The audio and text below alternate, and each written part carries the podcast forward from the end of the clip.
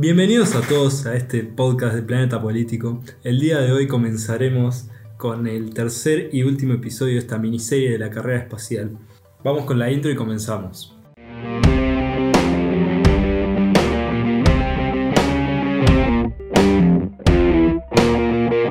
Bueno, hoy nos acompañan Gonzalo Rey, Un placer estar nuevamente aquí con ustedes. Federico Ofa Igualmente, muchas gracias por estar acá nuevamente. y hoy también nos acompañará un nuevo integrante, Santiago Alanís. Muchas gracias por invitarme. Muy contento de estar acá con mis amigos de Planeta Político.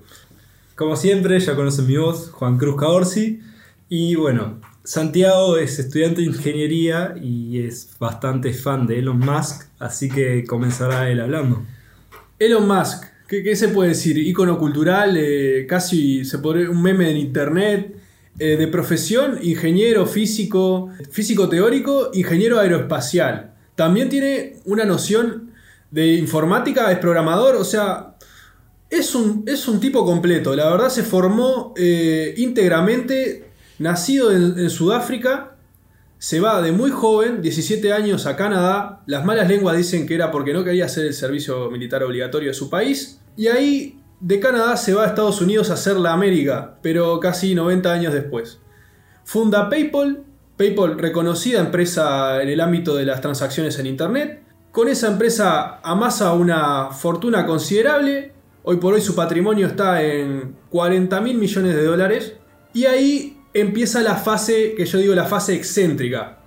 Porque muta de ser un Mark Zuckerberg a un Tony Stark eh, de la vida real. Empieza a agarrar Podríamos decir, sí. y a sacar proyectos cada vez más eh, excéntricos y faraónicos. Pero que se hicieron realidad, como SpaceX. SpaceX tiene el hito de ser la primera misión tripulada de una compañía privada. Y esto nos abre un camino de posibilidades a la exploración espacial nunca antes vistas. Pero no está solo, hay otras empresas también y es la que va Federico a, Precisamente, como en todo ámbito privado que se precie en cuanto a estas expectativas, existe la competencia.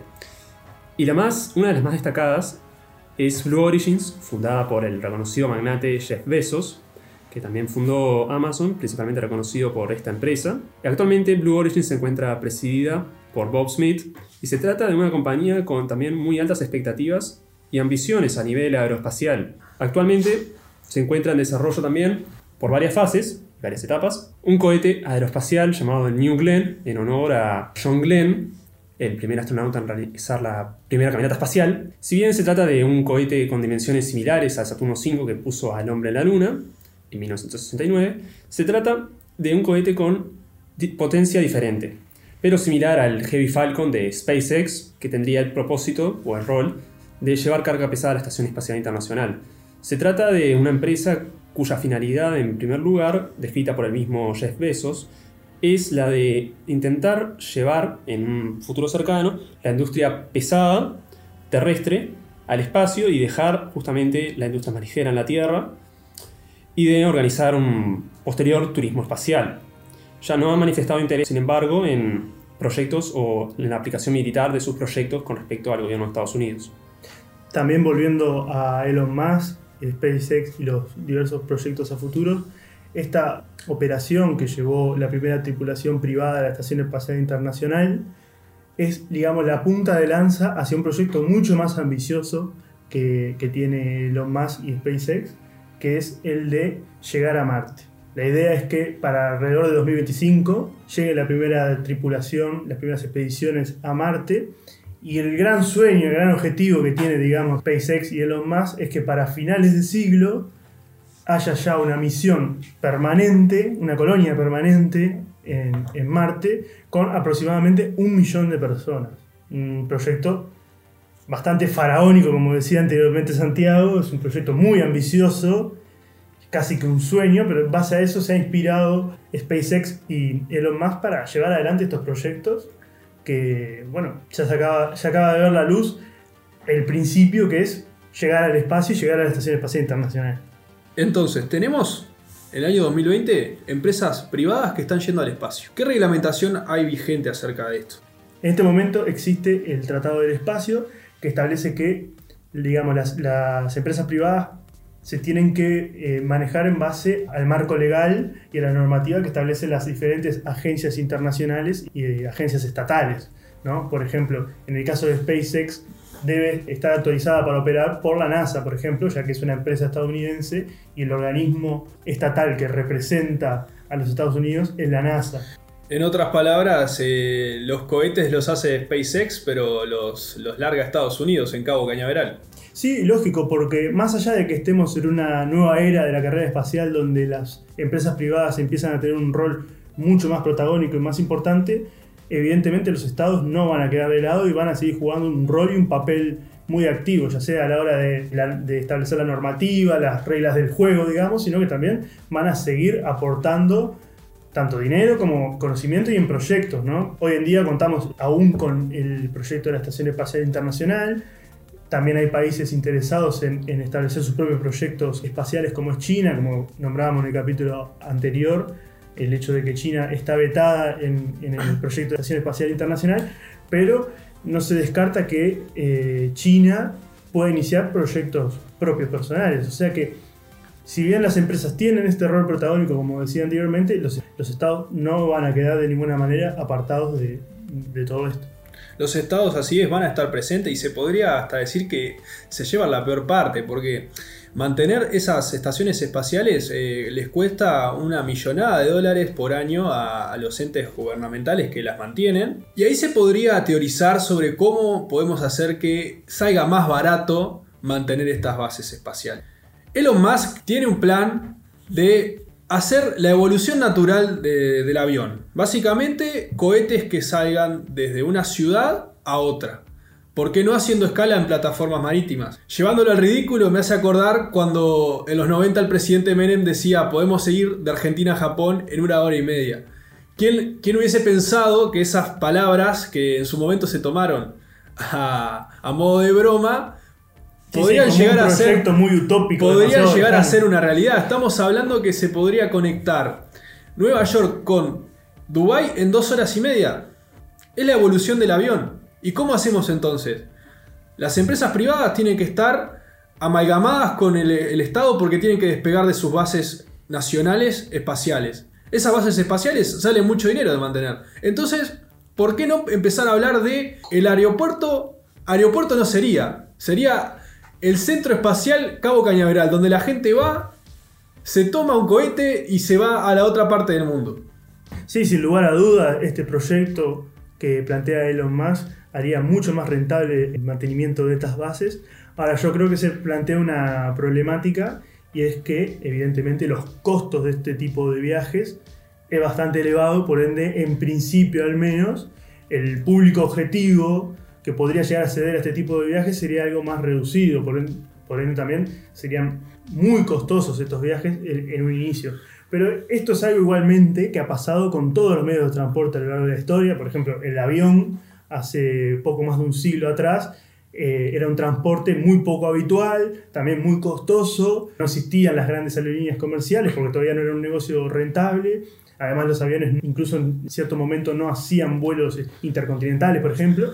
Y sin embargo, a medida que fue avanzando la tecnología aeronáutica, los aviones se pudieron trasladar más lejos, se optimizó los costos y se empezó también a quitarle el miedo a la población en aquel entonces que viajar no era tan inseguro como se creía. Ahí se empezó a maximizar esta industria de transporte y hoy por hoy el, avión es el medio más común para trasladarse entre países y continentes. Y yo creo que, eso va a ser eh, la motivación final el lucro, porque son empresas privadas, quieren ganar plata y está bien. Eh, cuando, cuando se mejore tecnológicamente y una persona de, clase media se pueda tomar un cohete, es muy, es muy eh, futurista esto, pero es como decir, eh, el espacio está abierto, ahora hay que ir. Y ahí se podría empezar con las misiones de, por ejemplo, una base en Marte, una base en la Luna para, para poder explotar los recursos minerales que tengan o si no, como, ¿por qué no? Misiones de, colonizarlas. No, pero volviendo al tema del lucro, no solamente que está bien, sino que además va a ser necesario, porque ese dinero que, que comiencen a ingresar va a ser un dinero que luego se va a poder reinvertir en avances tecnológicos que van a permitir que todas estas misiones que estamos hablando, que parecen muy lejanas o muy utópicas, se puedan llevar a cabo en algún momento. Al día de hoy ya hay empresas que están vendiendo estos pasajes a futuro para el turismo espacial. Sí, también. Entonces, este, sin lugar a dudas, eso va a hacer que se financie esta industria tan costosa como decíamos anteriormente y se pueda seguir avanzando y se pueda llegar a cumplir esos objetivos que se han eh, marcado tanto empresas privadas como organismos estatales. Bueno, dejando de lado un poco el tema del turismo, pero sí quedándonos con los costes, la Estación Espacial Internacional culminaría al final de su vida útil en 2024 o 2028, dependiendo de si se extiende su vida útil como todo esto en el espacio, que las fechas se suelen extender por cierta forma. Bueno, y una de las razones por la cual no se continuaría la Estación Espacial Internacional sería porque debido a los presupuestos acotados, las agencias espaciales de los estados decidirían destinar estos recursos a otros proyectos como sería el de la conformación de bases en la Luna o en Marte. Estas bases en la Luna podrían ser conformadas con módulos de la Estación Espacial Internacional, los cuales se reutilizarían y sentarían las bases y conocimientos para que la humanidad pueda llegar a habitar y colonizar otros cuerpos celestes, como en el caso de Marte. Pero bueno, aquí surge la duda también de si vale la pena realmente llegar a la Luna o ir directamente a colonizar Marte. Si bien la NASA tiene planificada una misión para el 2024, que en esa misión está incluida establecer una base permanente en la Luna, debatimos acerca de qué es mejor, si saltearnos la Luna, por decirlo de alguna manera, ir directo a Marte. Lo cual ahorraría unos grandes costes a costo de adquirir conocimientos. También por otro lado retrasaría los planes que tiene Elon Musk de llegar a Marte en 2025 y de establecer una base permanente que tenga ese millón de personas habitando eh, Marte para final del siglo. Que igualmente yo creo que eso es más que un sueño, una marca para vender su proyecto y no tanto como una realidad, sino que es para seducir tanto al público general como a las, como las diversas empresas o incluso entes estatales a que inviertan y colaboren en su proyecto a la colonización de Marte. Pero sin lugar a duda, quizás sería algo más lógico empezar por la Luna y, en base a la experiencia y en base a, a las posibilidades que nos pueda llegar a dar tener una base permanente en la Luna, podamos ahí sí pensar en ir más lejos como puede ser por ejemplo Marte. En lo personal, yo creo también como Gonzalo que la primera misión de estas características debe ser ir a la Luna para establecer una base permanente. ¿Por qué? Volviendo un poco a lo que hablaba Federico más temprano, la idea de mudar la industria pesada hacia afuera del planeta.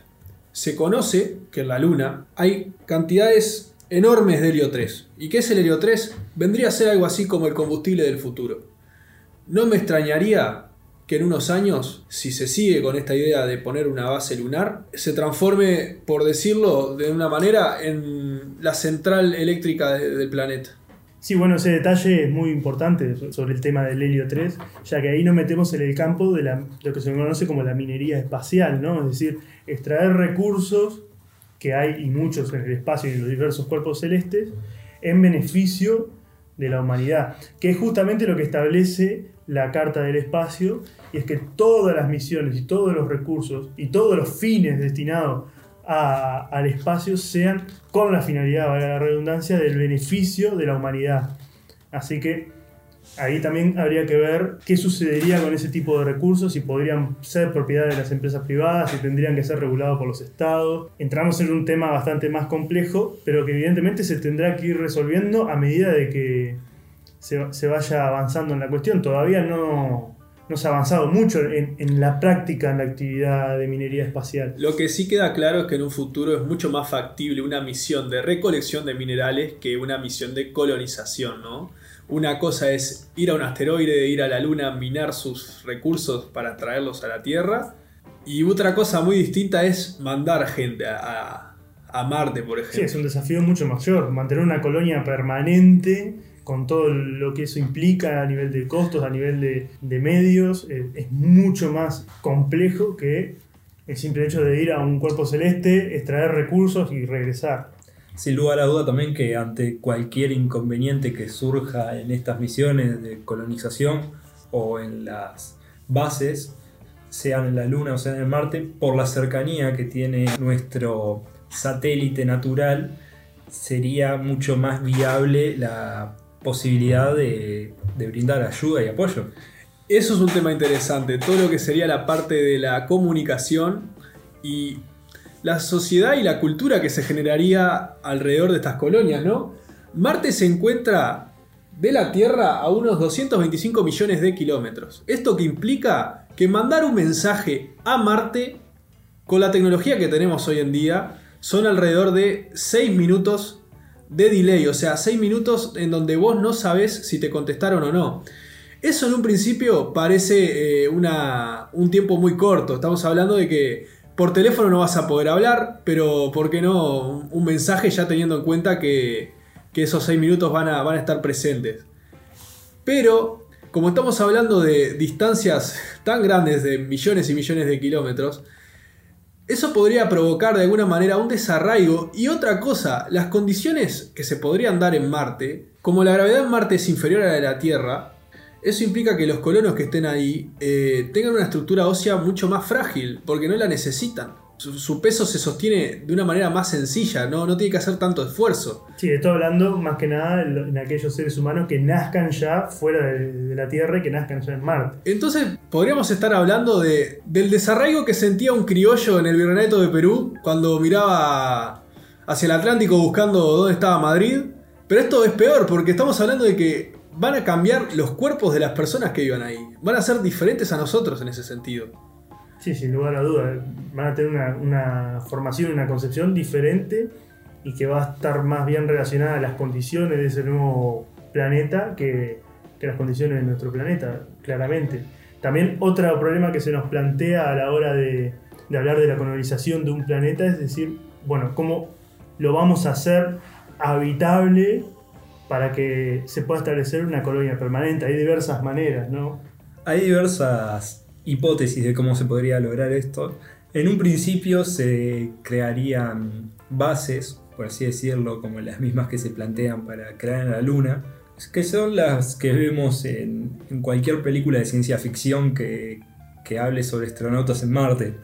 Pero a largo plazo se estudian las posibilidades de crear domos en los cuales haya, por así decirlo, una, un ambiente amigable para el ser humano dentro de ese domo, pero que sea más grande que una simple base que uh, sería del tamaño de una casa, por así decirlo. La posibilidad quizá más que llama la atención es la de terraformar Marte.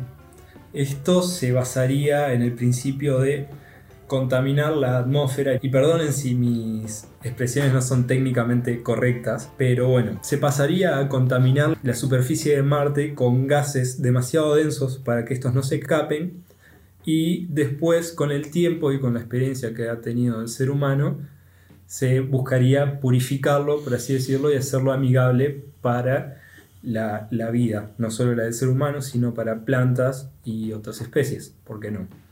O sea, la finalidad de esto sería básicamente generar una atmósfera desde la nada que proteja al, al planeta de otros cuerpos celestes, pero que además hagan que las condiciones en el planeta sean más favorables a la vida. Les recordamos que al igual que la Luna, en Marte no existe una atmósfera y esto se debe a que en un momento tuvo un cambio muy brusco en su campo magnético, el cual llevó a que con el tiempo esta atmósfera que existía se fuese, por así decirlo, escapando.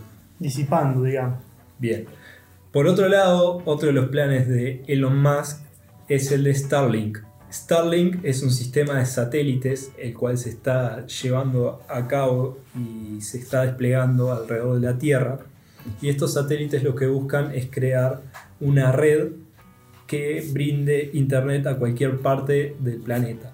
La idea de esto es desarrollarlo no solo para la Tierra, sino que la experiencia y la tecnología se pueda desarrollar también en la Luna y en Marte. Así es, eh, a principios de este año estuvimos viendo en el cielo algo que parecían estrellas, pero que no eran estrellas, eran los satélites de Starlink que estaban dando la vuelta al globo con el objetivo de dar internet al planeta. Yo creo que esto se podría implementar en Marte sin ningún problema en el futuro hipotético donde se haga una base, pero volviendo a lo anterior, el problema de la comunicación que vamos, que a tener entre la colonia y, por otro lado, la gente que está en la Tierra supervisando qué está pasando, ¿no? Por un lado, lo que estaría pasando en la colonia, con su conexión a Internet, con su, con su Internet marciana, por así decirlo, y después esos 6 minutos de, de delay que tendríamos en la Tierra respecto a lo que está pasando en Marte. La comunicación directa entre la Tierra y Marte, como quien llama por teléfono a alguien en la otra parte del mundo, con lo que tenemos y con las leyes del universo es imposible. A no ser que luego, bueno, se, se invente algo que, que- que escape a nuestra comprensión de lo que es la ciencia hoy en día, pero como primera barrera es la barrera de la inmediatez. Eso se pierde cuando ponemos una colonia en otro planeta. bajando esto al día de hoy y a la realidad de hoy por hoy, este gran problema de comunicaciones se ve cuando en diversas sondas enviadas tanto como a la Luna como a Marte, otros planetas, desean, por así decirlo, posarse sobre el suelo marciano o selenita y eh, se estrellan. Esto es debido a que, bueno, puede fallar algún sensor y debido a la latencia que tienen estos sistemas de comunicación, es muy difícil de que desde la Tierra se corrija el curso que tienen estas sondas espaciales. También otra cuestión con el tema este de la conexión entre la futura posible colonia marciana y nuestro planeta es también la cuestión del transporte. La distancia, como decía Santiago, entre los dos planetas es enorme y con la tecnología que disponemos hoy en día se estipula que más o menos un viaje a Marte tardaría unos 8 meses. O sea que si uno quiere ir a Marte o de Marte trasladarse a la Tierra, el tiempo de viaje es demasiado extenso. Y eso generaría también problemas de conexión entre la Tierra y Marte. Bueno, ¿y qué naves hay, por así decirlo, para llegar a Marte? Bueno, existen distintos prototipos de cohetes que dentro de la industria aeroespacial pretenden llegar a estos cuerpos celestes fuera de la Tierra.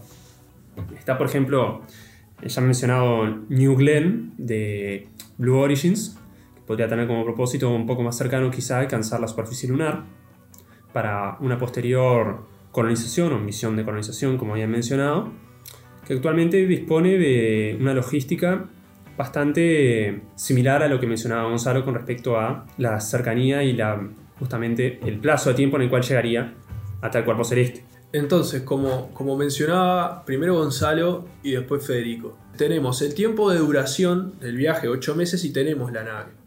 El problema es cómo bajamos eso a Marte, cómo lo aterrizamos. Ya se están haciendo esfuerzos en la comunidad científica, reales, no es teórico esto, hay computadoras, hay un galpón que está produciendo en 4 días de datos el contenido de Netflix, para que se hagan una idea, calculando cómo hacer para aterrizar una nave hipotética del tamaño de una casa, que va a ser eh, lo, lo convencional, la primera, el primer acercamiento, en el suelo terrestre. O sea, no es toda una cuestión de sí, vamos a ir a Marte y va a ser espectacular. No es tipo algo teórico, ya se está trabajando en esas cosas. Así que el futuro promete y los cálculos esperemos que sean alentadores y se pueda hacer como estamos buscando.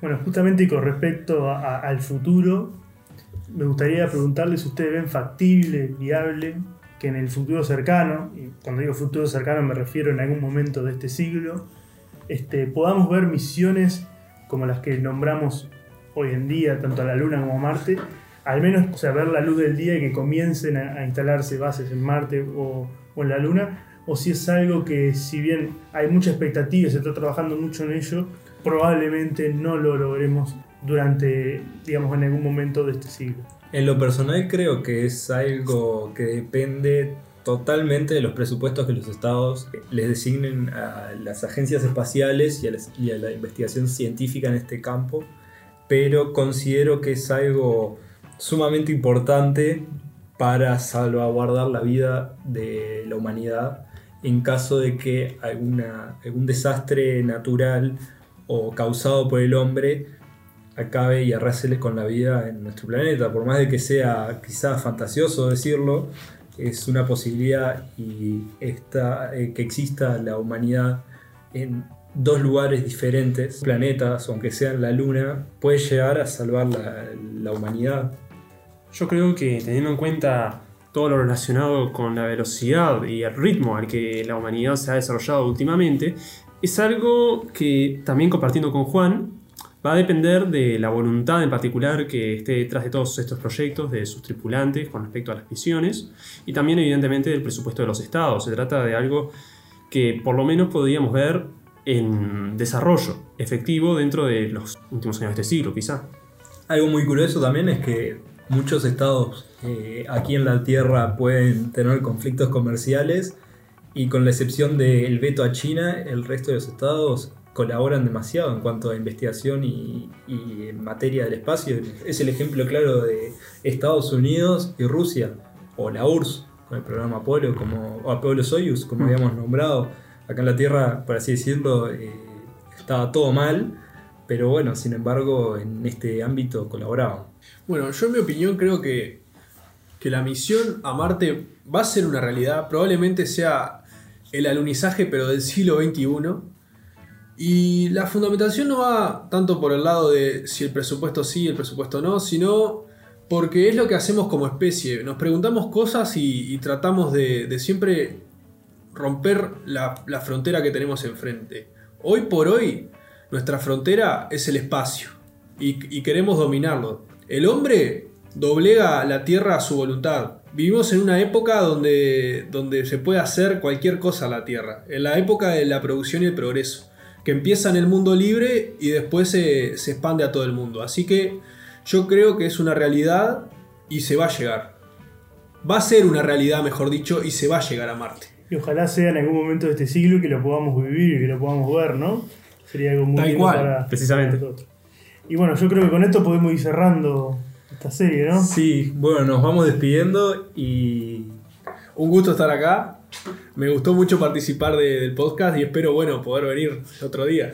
Bueno, y nos gustaría también escuchar a ustedes qué opinan sobre todo esto y bueno, nos pueden hacer llegar un mensaje por nuestro Instagram, Planeta Político, o nuestro Twitter, Planeta barra baja política. Y bueno, nos vemos en la próxima estancia. Un saludo.